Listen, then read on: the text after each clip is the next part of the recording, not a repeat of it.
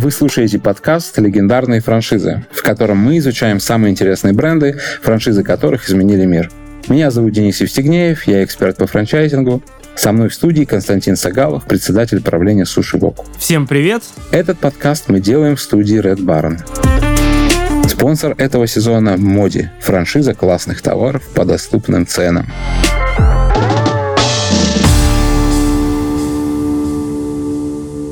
Привет, Константин. Сегодня мы вроде как Макдональдс обсуждаем.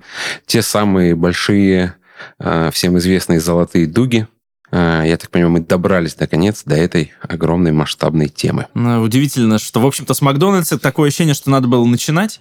И если уж мы говорим про франчайзинг и про модель работы во франчайзинге, то не начать с Макдональдса было как-то даже не совсем вежливо, наверное, по отношению к этому бренду, но мы исправляемся. Сегодня у нас в Макдональдс а, во многом законодатель мод а, франчайзингового бизнеса в целом в мире. И, наверное, прежде чем мы начнем разбирать франшизу Макдональдс, давай немножко про историю, про то, откуда Макдональдс э, взялся, когда начал развиваться. Не будем, наверное, пересказывать э, фильм э, «Основатель». Многие его посмотрели. Кто не посмотрел, рекомендуем посмотреть. Там все, в общем, достаточно понятно и четко описано по поводу того, как развивался Макдональдс. Мне самое, самое, наверное, интересное в истории Макдональдса для меня это как раз э, то, что люди, которые создали Макдональдс, и те люди, которые придумали концепцию фастфуда, концепцию быстрого питания,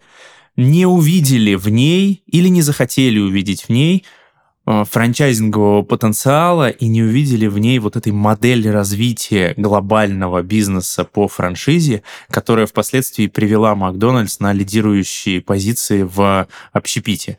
Как ты думаешь, почему основатели, почему братья Макдональды, не знаю, хотели оставить как-то вот местечково свою концепцию и свое детище, а не развивать его так масштабно, как это сделал впоследствии Рэй Крок? Ну, Э, во-первых, да, фильм «Основатель» э, у меня всегда где-то там в шорт-листе. Э, я его все время пересматриваю. Наверное, возможно, даже потому, что это, мне кажется, чуть ли не единственный фильм по франчайзингу. И так как я там долгое время занимаюсь франчайзингом, то это как бы единственное, единственный фильм фактически про мою профессию. Поэтому я его очень сильно ценю, люблю, и спасибо создателям, что они его э, сделали. Значит, говоря про то, почему они не сделали масштабным сами братья Макдональда, почему они не сделали это масштабным большим продуктом, мне кажется, что как в любой большой истории, как в в Apple, там в том же самом. То есть есть некий технарь, то есть человек, который хочет погружаться в процессы, то есть это человек, который идет вглубь и всегда есть человек, который идет вширь, то есть который э, у него такой большой такой как бы хеликоптер вью, условно, я не знаю, как это назвать, да, то есть э, он видит далеко, он видит широко, он видит масштабы, э, и вот когда происходит э, синергия таких двух э, энергий, то тогда и происходит вот огромный такой рост и большие великие компании. Поэтому, как мы смотрим по фильму, то ребята, вот эти братья Макдональды, они как раз хотели заморачиваться на процессах. Вот они, если ты помнишь, все, вот все, кто видел этот фильм, а, и в том числе мои заказчики, которые мне франшизу упаковывают, они говорят, ну вот ты помнишь, как э, в фильме «Основатель», вот нам надо также расписать процессы, как у них, ну вот этот uh-huh. кадр, когда они там чертили, чертили на площадке, там ходили, сколько времени занимает там пройти от, одно, от одной станции к другой. Вот. И я думаю поэтому, потому что они хотели вот сделать идеальный проект, э, продукт внутри, и, и не поднимая головы фактически. А вот этот парень, наоборот, пришел, Рэй Крок, пришел уже как раз э, ее распространять, модель. Он как бы согласился с ними, ребята, модель хорошая, берем. Вот. У меня есть еще там, кстати, там есть момент такой в фильме, э, когда он, когда он их останавливает на парковке, говорит, франшиза, вам нужна франшиза. Вот я так на встречах тоже показываю этот, обычно показываю этот эпизод. Вот. После этого мы заходим в упаковку франшизы. Вот так.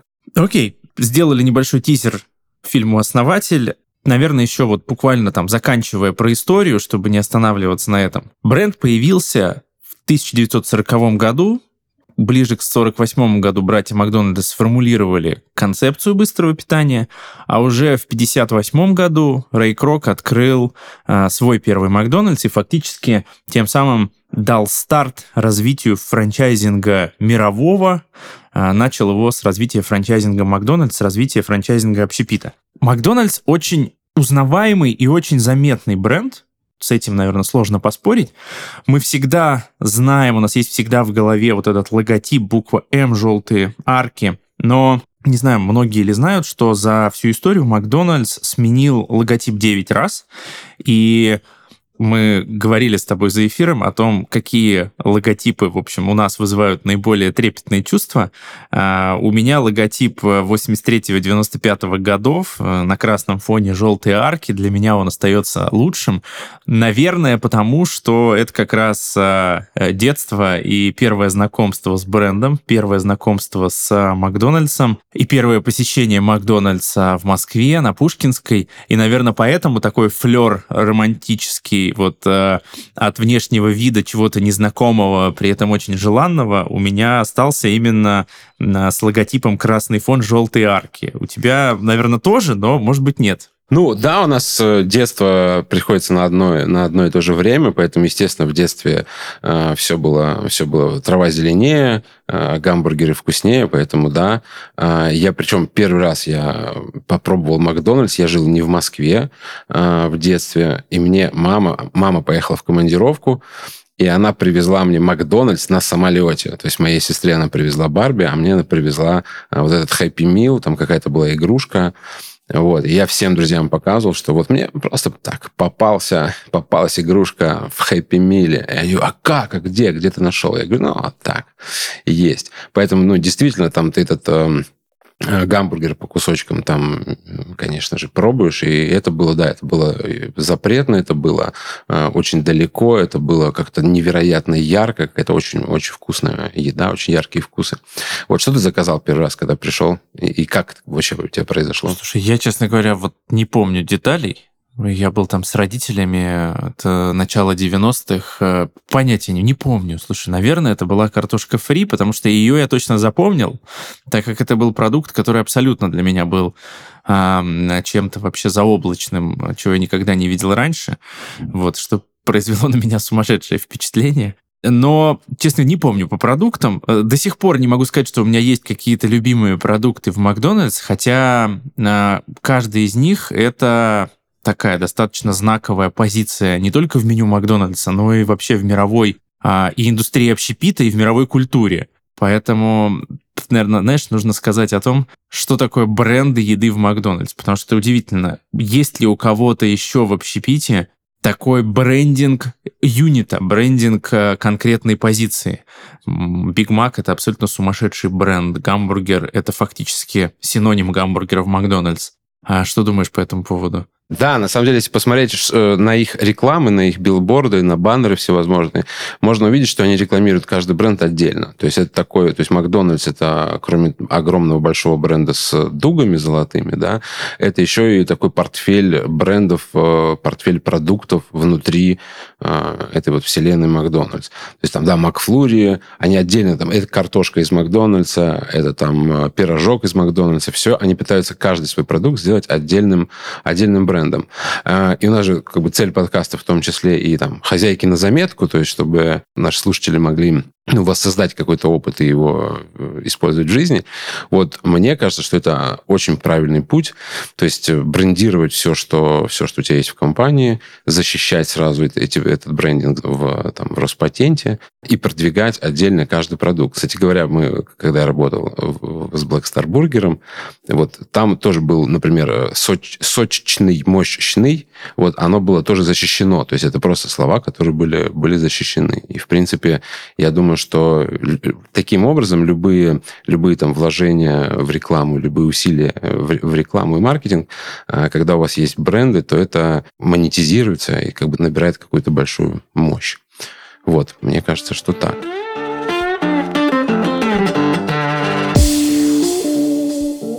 В эфире рубрика «Платиновые правила бизнеса». В ней мы узнаем, как сделать бизнес платиновым и порвать всех конкурентов на рынке. Сегодня у нас в гостях Боб Парсонс, основатель GoDaddy, филантроп и американский миллиардер, который не устает удивлять общественность своим поведением. Не могу не спросить, Боб, как рождаются идеи для провокационной рекламы твоей компании? А Ты знаешь, я бы не назвал их провокационными. Мне больше нравится формулировка «радикальный креатив». В конце концов, как ее ни назови, главное, что эта реклама работает. Э, То есть, если я правильно поняла, за любой провокацией стоит тщательный просчет. Все именно так.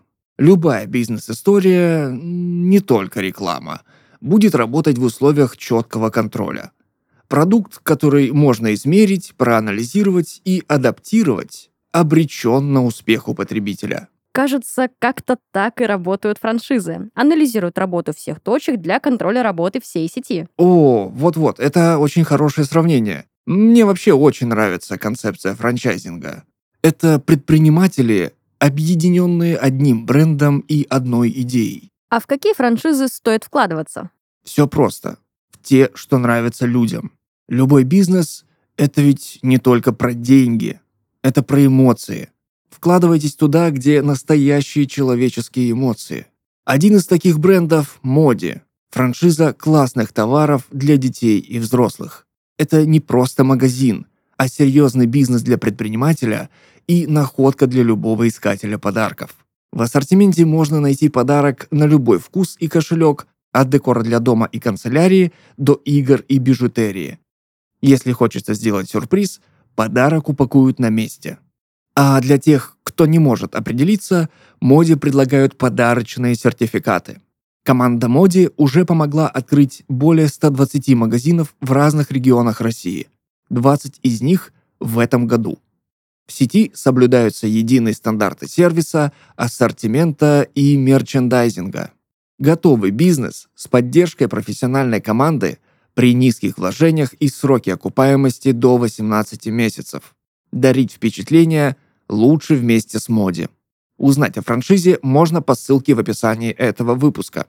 Спасибо большое за совет, обязательно прислушаемся к нему. У нас в гостях был Боб Парсонс, человек, который обожает франшизы. Увидимся на следующей неделе. Вообще, я предлагаю еще про продукты поговорить, потому что, ну, продукты Макдональдса, мне кажется, это отдельная история, то есть то, как они заходят на территорию.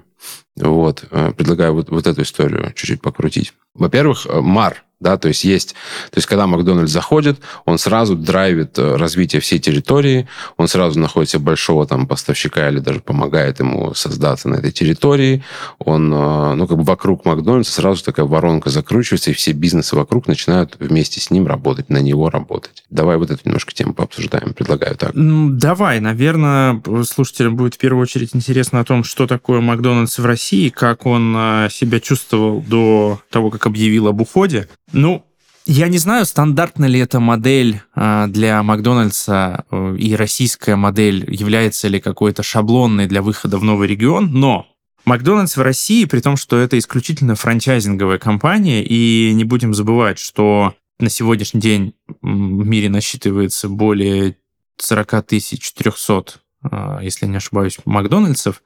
95% которых работают по франчайзингу. То есть а, за последние 10 лет Макдональдс сокращает активно а, корпоративную сеть и переводит эти точки в партнерскую сеть. При этом до 2022 года в России 80% ресторанов Макдональдс работали под корпоративным управлением. И только 20% были в прямом управлении партнеров, в прямом управлении франчайзинга.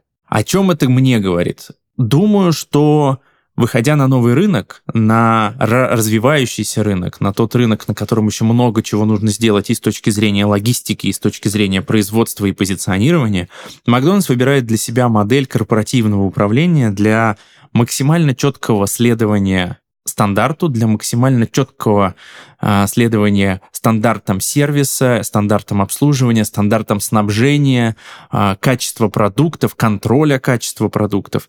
И в связи с этим Макдональдс в России не успел до своего, э, надеюсь, временного ухода с рынка перестроиться в стопроцентно франчайзинговую модель.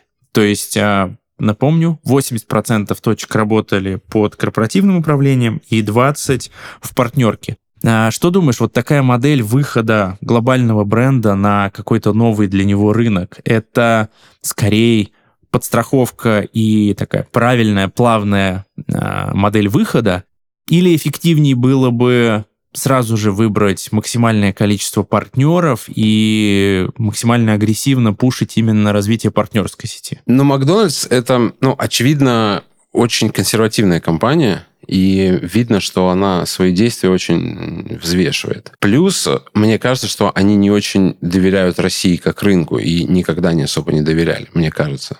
То есть, э, и поэтому они, все, что они делают в России, мне кажется, они делают очень, очень аккуратно. Вот. И именно поэтому, я думаю, они хотели всегда держать руку на пульсе. Ну, очевидно, с их стороны, наверное, такой не очень понятный рынок, а, наверное, не очень много тут больших там брендов, грубо говоря, на этом рынке. Вот. И поэтому они это делают делали очень аккуратно. При этом э, у меня есть там небольшой инсайт от э, людей там в, ну, внутри Макдональдса, сотрудников, скажем так. Вот. Они говорят, что так как Макдональдс действует в России, он на самом деле в мире он действует немножко по-другому. Вот если мы захотим купить франшизу Макдональдс, сейчас, конечно, мы не захотим ее купить, потому что ее сейчас не продадут нам, да, но вот когда это можно было сделать, то не так просто ее купить. То есть не так просто найти кому там ее отправить заявку, чтобы с тобой связались, а если и, и свяжутся, то тебе даже не сразу скажут условия на Россию, да, при том, что в мире и в Европе э, это довольно просто. То есть ты оставляешь заявку, с тобой связываются, там вы обсуждаете и так далее. Даже там, по-моему, это даже публичная информация. Вот, поэтому они в России так и делают. То есть они просто, просто очень сильно перестраховываются.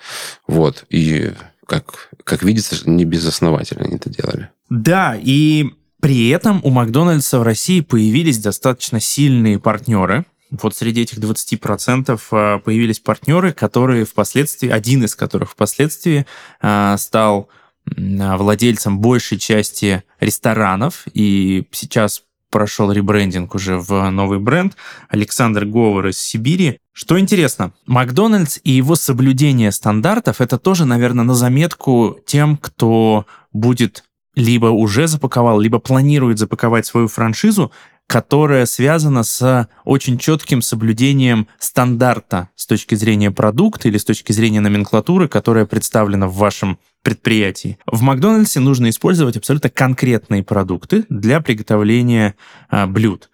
И сам Александр Говор говорил, что его точки, а у него более 20 ресторанов было открыто в Сибири, а, с 2015 года по 22 то есть все время существования ресторанов в этом регионе, они были всегда убыточными. То есть он ни разу не увидел прибыль с момента открытия Макдональдс в 2015 году до момента ребрендинга в «Вкусная точка» в 22-23 годах. Думаю, что это связано как раз с тем, что логистика в России, учитывая наше расстояние и развитие производственных баз и распределительных центров, она съела всю маржинальность, и он не увидел прибыли. Может быть, в том числе и поэтому Макдональдс осторожно, вот так консервативно подходил к развитию в нашей стране, понимая, что партнерам будет крайне сложно, если вообще возможно, что-то заработать с брендом.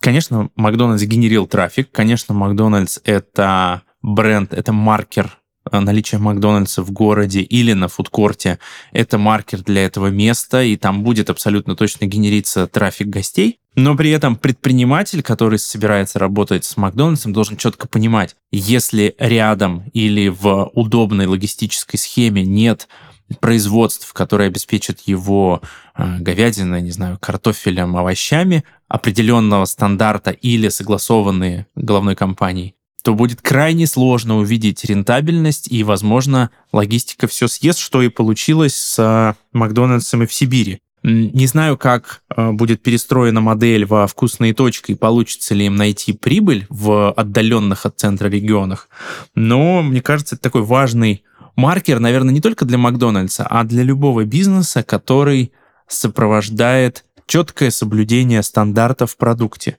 А, вот, может быть, у тебя были какие-то кейсы, которые как раз связаны с тем, что нужно очень четко соблюдать стандарт по продукту или по товару, и при этом есть сложность с его доставкой. Почему-то мне кажется, что если российские предприниматели возьмут эту модель и будут ее сами там дальше длительное время развивать, то я думаю, что эти стандарты так или иначе будут ухудшаться. Ну, то есть потому что просто в России другой к этому подход, другое, другое вот чувство этого всего. Вот, поэтому так жестко, мне кажется, все-таки не, не будет соблюдать. Вот, честно говоря, я э, вот вчера буквально перед э, нашим э, подкастом я специально сходил в «Вкусная точка» посмотреть. Я, я ни разу, кстати, не был во «Вкусной точке» за за все это время. Я, я вчера был первый раз. Потому что я не хотел, я как бы любил тот бренд, скажем так, я не хотел идти в этот, ну, скажем так, эти подделки, да, не хотел. И, ну, это не Макдональдс. То есть я вчера зашел, ну, зашел, я понял, что это вот совсем не Макдональдс. Ни сотрудники, ни, ни продукт, ни картошка фри, потому что она уже, она не та. То есть это все, это другая картошка. Значит, э, по поводу стандартов. У Макдональдса есть она очень, очень прикольная такая штука. Они работают с автоматическим оборудованием в основном. То есть они тем самым минимизируют э, человеческий ресурс. То есть, э, в принципе, если есть, ну, как бы, если человек там у него, ну, он, любой человек может стать за, за это оборудование, научиться пройти там а, обучение и уже а, и уже начать работать вот на этом оборудовании. Это, это первое. Это, это то, что снижает как раз этот человеческий фактор и повышает вероятность, что стандарты будут все-таки выполняться. Вот. Ну и, как ты правильно сказал, э, это э, сырье, которое просто должно ну, должен быть единый поставщик, одинаковое сырье во всех, э, во всех точках, во всех филиалах. Вот, э, говоря про э, вот это вот развитие, про решение логистических задач, я думаю, что ребята справятся на самом деле с этим, потому что много было брендов, которые и сюда локализовались в России, и локализовались так, что они обгоняли своего ну, свой прототип изначально, да. Это и там условный Биглион, например, который полностью, и начал с того, что полностью скопировал модель Группона, и потом просто выгнал Группон из России, всех остальных там конкурентов съел, и все. Он как бы э, локализовал сюда эту модель лучше, чем это мог сделать создатель самой этой модели. Я думаю, здесь будет то же самое. То есть э, они э, смогут интегрировать Макдональдс сюда лучше, чем это сам Макдональдс сделал, пока находился здесь. Вот, но, скорее всего, потеряется какая-то вот это, вот это вот прям какое-то супер качество, как делали эти братья Макдональды, когда они там супер погружались вот эти все процессы. Вот зато деньги, деньги будут, денег будет больше. Может быть, посмотрим, да, останется ли это, э, этот бренд э, Макдональдсом или его аналогом. Тут важно сказать, несмотря на то, что есть стандарт и есть автоматизация для всех франчайзеров, которые нас слушают, и для тех, кто собирается э, создавать франшизу, хочу обратить внимание на то, как Макдональдс подходит к обучению своих партнеров и как Макдональдс подходит к выбору партнеров. Для меня, как для франчайзера, их пример — это такой золотой стандарт того, как хотелось бы работать с потенциальными партнерами.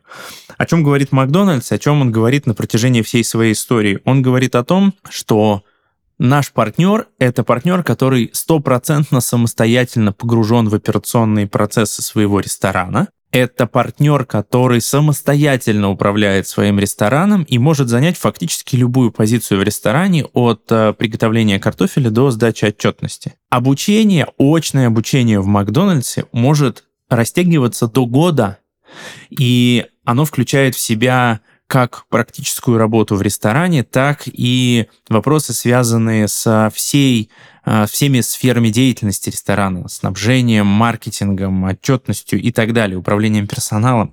И для меня вот этот высочайший стандарт подготовки партнера — это ориентир для любой франшизы, как мне кажется, стараться создавать процесс обучения и процесс выбора партнеров на принципах максимального погружения в процесс это раз. И на принципов самостоятельного управления своим бизнесом это два.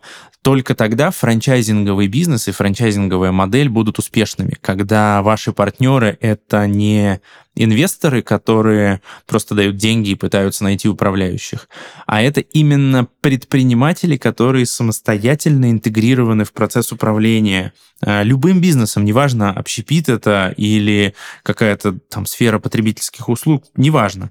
Сам подход Макдональдса, он мне лично очень близок, и мне кажется, чем больше компаний, которые занимаются франчайзингом, будут транслировать такой подход к партнерству, тем качественнее и быстрее будет развиваться вообще франчайзинговый рынок России, который, конечно, сейчас находится еще пока на таком сильно зачаточном развивающемся уровне.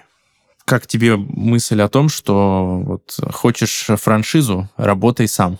Да, это не очень обычно для России, потому что в России франш... каждая, франшиза пытается угодить, на самом деле, любому партнеру, который захочет ее купить.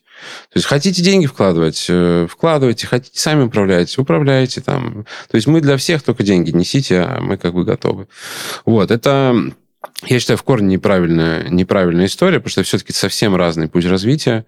Вот, и тут э, мы с тобой ну, абсолютно в этом, в этом сходимся, мы с тобой уже это обсуждали, о том, что э, нужна персональная ответственность. То есть э, мы работаем с человеком, а не с, там, с каким-то группой каких-то там людей. Вот, кстати, да, говоря еще про подбор партнеров сюда, что э, Макдональдс не принимает людей, у которых, ну, они не принимают там партнеров и соинвесторов, да, потому что они хотят работать с одним человеком.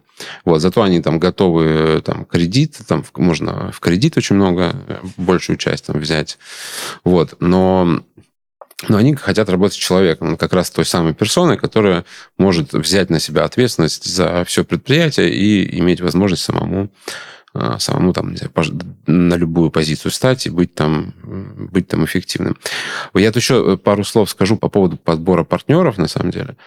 А, опять же, из моих а, инсайдерских источников, скажем так, что когда в России подбирался партнер, то он подбирался очень долго, и ну, компания могла себе это позволить. И компания могла себе позволить отказать очень э, ну, влиятельным людям, скажем так, внутри, э, внутри страны. То есть это было какая-то, ну, прям очень-очень существенные, как бы, значительные предприниматели. Вот. А потому что Макдональдс, кроме того, что он э, ожидает, что партнер будет самостоятельно управлять этим бизнесом, он также ожидает, что деньги будут белые, Э, что деньги будут э, не связаны, не связаны с государством. И, соответственно, в России, как мы понимаем, таких денег не, не так и много. Вот, поэтому очень, э, очень большому количеству всевозможных там партнеров было отказано. И они очень долго, несколько лет, они отсеивали и выбирали ну, тех, партнер, там, тех партнеров, с которыми они смогут, смогут работать. Еще про выбор партнеров остановимся на этом или погнали дальше? Да, можем дальше, можем дальше, потому что, ну, давайте так, любой франчайзер, подбирая партнеров, руководствуется какими-то своими принципами, видением того, каким должен э, быть его идеальный франчайзи. Макдональдс просто показывает нам модель того, что к выбору нужно подходить очень тщательно, что учить нужно очень подробно, и делать это, вкладывая максимальный ресурс управляющей компании в процессы а, подготовки кадров, которые потом станут амбассадорами бренда и будут развивать а, ваш ресторан. Вот, наверное, все. Вот можно на этом закончить. Надо делать так. Макдональдс нам уже это объяснил своей многолетней историей. Да, на самом деле Макдональдс это такая лаборатория франчайзинга, вот я, например, всегда смотрю на них, чтобы посмотреть, э, что, что будет в будущем у нас в России, как, каким путем пойдет франчайзинг. Потому что э, Макдональдс это такой локомотив всей этой истории, вообще в целом, как концепции, как идеи. Вот, и как, механ... ну, как инструмента, да. Поэтому, если наблюдать за Макдональдсом, то можно увидеть, э, куда идет этот рынок, и просто пытаться, только пытаться догнать и хоть чуть-чуть сократить, сократить дистанцию, какие-то инструменты, какие-то штуки все-таки э, внедрять и заимствовать у, э, у Макдональдса. Вот, еще, на самом деле, я хочу такую тему поднять. На самом деле, что меня удивило очень сильно, когда я готовился к подкасту, меня удивили цифры некоторые, да. Во-первых, меня удивил фудкост в 40%. Опять же, есть у меня там такая информация. Я уверен, что она, она правильная, правдивая, а, что фудкост 40%. То есть э, бизнес работает на объеме. То есть а, есть позиции, там, те, которые подешевле, они продаются практически в ноль или в ноль. То есть вот эти там, я так понимаю, чизбургер, гамбургер, вот эти дешевые позиции. А прибыль, она идет уже от других позиций, более, от более больших, более, более маржинальных. То есть, ну, не знаю, мне кажется, это очень, очень большой фудкост, очень большой. Я не ожидал от Макдональдса, честно говоря, что, что он такой. Опять же, если все правда, что, что, мне, что мне рассказали. Значит, 8, 8,5-5 лет э, окупаемость, это прямо они ее ну, как бы предлагают и как бы говорят. Опять же, для России это очень долго, потому что в России продают общепит франшизы обычно, ну, как бы какая-то норма, там, некая два года. Вот. И меня удивил паушальный взнос в там, от, от полутора до трех тысяч за каждую точку, и еще там есть такой там, срок аренды. Тоже всегда я думал, Макдональдс это должно стоить там что-то какие-то миллионы-миллионы. Вот, в итоге оказывается, что нет. То есть вот эти вот три, три цифры, они меня, честно говоря, удивили, когда я их э, первый раз увидел. Ну, ты знаешь, э, я не могу сказать, что меня там сильно удивили или удивляют эти цифры. Можем очень коротко, быстро пробежаться по каждой из них. Например, паушальный взнос. Ну, такие бренды, как Макдональдс вообще крупные франчайзеры, они, в общем, не зарабатывают, конечно же, на паушальных взносах. А мы с тобой за эфиром тоже обсуждали, что вообще-то нормальный большой паушальный взнос может быть определенным а, барьером для входа в сеть тех, кто не готов инвестировать. Но вот как мы видим из примера Макдональдса, невысокий паушальный взнос – это показатель того, что бренду не нужны эти деньги, если можно так сказать, для развития. Это просто вот формальный платеж для того, чтобы человек зашел в семью Макдональдс, а потом зарабатывать мы будем уже на роялти и на платежах ежемесячных, которые предусмотрены договором. А что касается фудкоста в 40% вполне может быть. Э, думаю, что на том обороте, который обеспечивает э, рестораны Макдональдс, можно работать и с таким фудкостом. Мы все видим там, не знаю, пример обычных э, фудкортов в торговых комплексах, когда Макдональдс это самая нагруженная точка общепита на, на фудкорте, и это абсолютно нормально. Многие переживают, так как я работаю в общепите, для меня это такая, в общем, остро больная тема, говорят о том, а как же вот работать, если рядом с тобой есть Макдональдс или какой-то другой крупный бренд. Могу сказать, никаких проблем, можно работать, они генерят трафик, люди не едят каждый день в Макдональдсе, а приходят туда, потому что он там есть, при этом выбирают разные бренды. Не переживайте, все нормально, можно работать рядом с крупными брендами. И говоря о других э, платежах, которые есть в финансовой системе Макдональдс, хочу один интересный факт подсветить. Не знаю, для меня он был сюрпризом, когда я готовился к эфиру. А самый крупный Макдональдс в России, а в момент открытия самый крупный Макдональдс в мире на Пушкинской в Москве, когда он открывался, был заключен договор на долгосрочную аренду с мэрией Москвы на 1 рубль. И этот договор, что меня просто удивило, он продолжает действовать. И с 2009 года мэрия Москвы пытается судиться с Макдональдсом для изменения ставки арендной в, в пользу рыночной. И пока что, насколько мне известно, им не удалось отсудить у Макдональдса возможность поднять им арендную ставку. То есть крупнейший Макдональдс огромного размера в России работает с арендной ставкой в 1 рубль, что, я думаю, даже при фудкосте в 40% вполне себе э, гарантирует ему прибыль и хорошее финансовое состояние. Вот такой интересный факт. Это, на самом деле, вообще э, очень интересная тема, очень интересная история. Я, я слышал про это. Это в один момент мы это как-то подняли, подняли эту информацию. Она, она был, была там где-то в постах. Вот. Но вообще для чего это делалось, вообще непонятно, на самом деле. Потому что, потому что ну, они потянули бы и нормальную аренду, да. Но почему именно за один рубль? Что за, что за жесты непонятные? Вот, очень странные.